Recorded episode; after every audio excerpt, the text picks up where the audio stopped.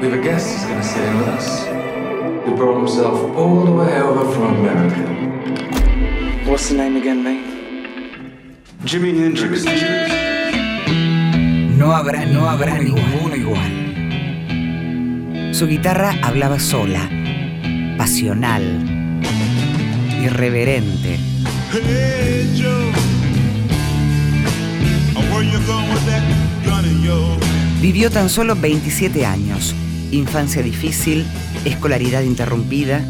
Se alistó en el ejército norteamericano, los peores años de su vida. Lo suyo era la música. Su padre le regaló su primera guitarra acústica en plena adolescencia. Admiraba por entonces a B.B. King.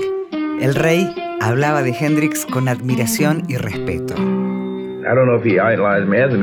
No sé si me consideraba un ídolo como músico, pero parecía respetar lo que yo hacía. Entonces, cuando hacía algo blusero, esa era la clase de cosa que él tocaba para mí y lo tocaba tan... Su ataque en la guitarra era algo de otro mundo.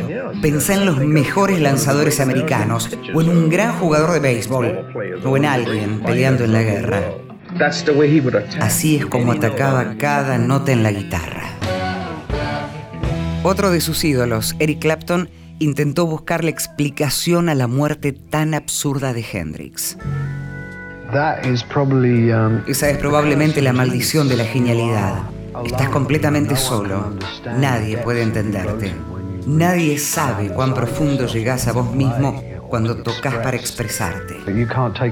No podés llevar a nadie allí. Y a veces encontrás cosas que te dan mucho miedo y eso hay que sobrevivirlo solo. Es una experiencia muy solitaria y no es algo que elegís, no es algo que buscaría, es algo que heredás con tu don. Él tenía un don enorme y estaba muy solo. Su revelación como músico diferente a todos no se le dio en su país fue en Gran Bretaña durante la gira que entre 1966 y 1967 realizó con su grupo, The Jimi Hendrix Experience, un trío que completaban Noel Redding y Mitch Mitchell. El mítico Marquis Club de Londres tembló cuando empezaron los primeros acordes de Purple Hills.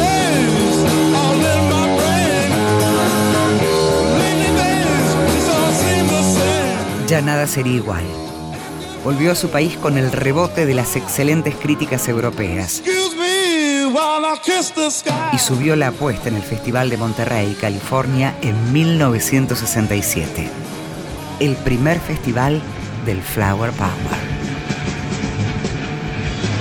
Era el arranque del llamado Verano del Amor que popularizó el movimiento hippie en el mundo.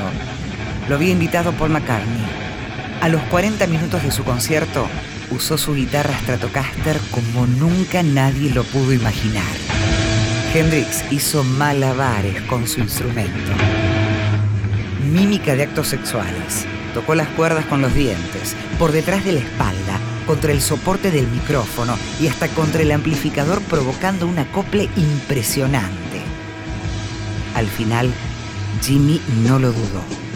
En una especie de ritual, quemó su guitarra ante el estupor del público. Y en 1969 vendría el Festival de Woodstock. Ladies and gentlemen, the Jimi Hendrix Experience.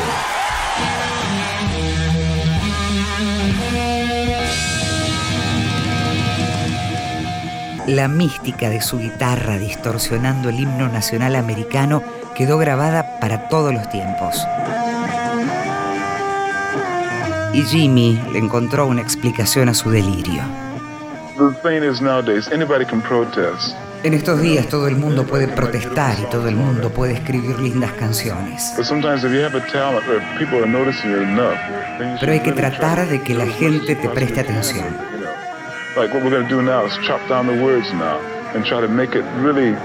Tenés que hacer todo lo posible. Ahora no se trata tanto de protestar, sino de buscar respuestas y soluciones.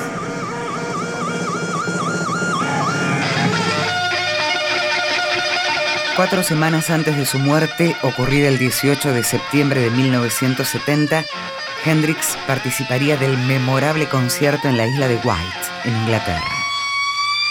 Tomorrow or just the end of time.